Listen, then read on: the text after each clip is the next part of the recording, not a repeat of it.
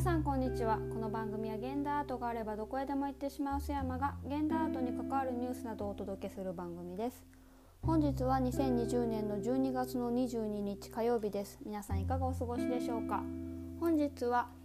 2020年の12月の21日から2021年1月31日まで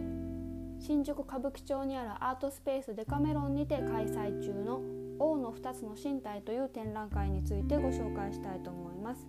この展覧会は2人展でして1人が小泉明朗さんという方もう1人が小山敦樹さんという方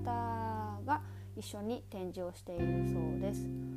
でデカメロンという場所行かれた方いらっしゃいますでしょうか？こちらは、えっとですね、歌舞伎町でさまざまな事業を展開している手塚真紀さんという方がオーナーを務めておりまして、えー、キュレーターとして黒滝清さんという方があのアーティストを選んで展示をしていらっしゃいます。で私も今まで2回ほどこちらお伺いしたことあるんですけれどもお伺いした際には青柳亮太さんえー、最近ですとギャラリー小柳さんで展示していた作家の方ですが青柳亮太さんですとか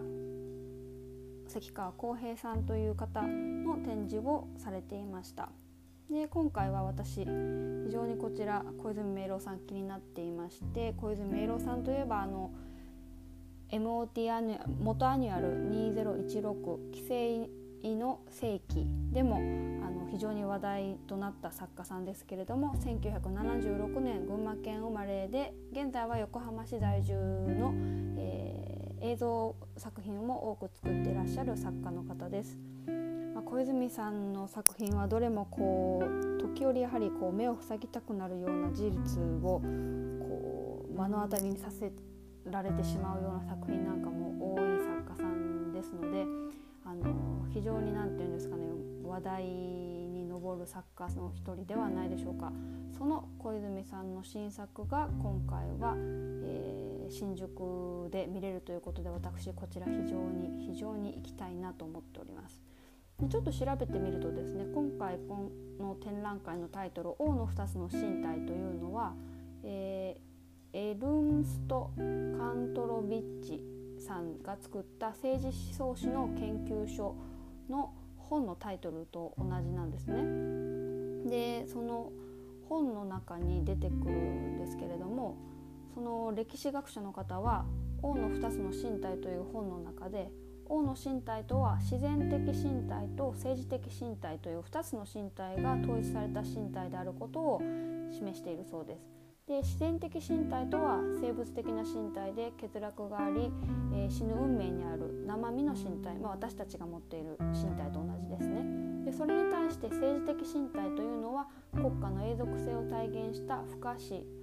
えー、で聖なる死ぬことのない身体、まあ、つまりはこう概念的な身体というふうに捉えられるのではないでしょうか。まあ、そういったあの引用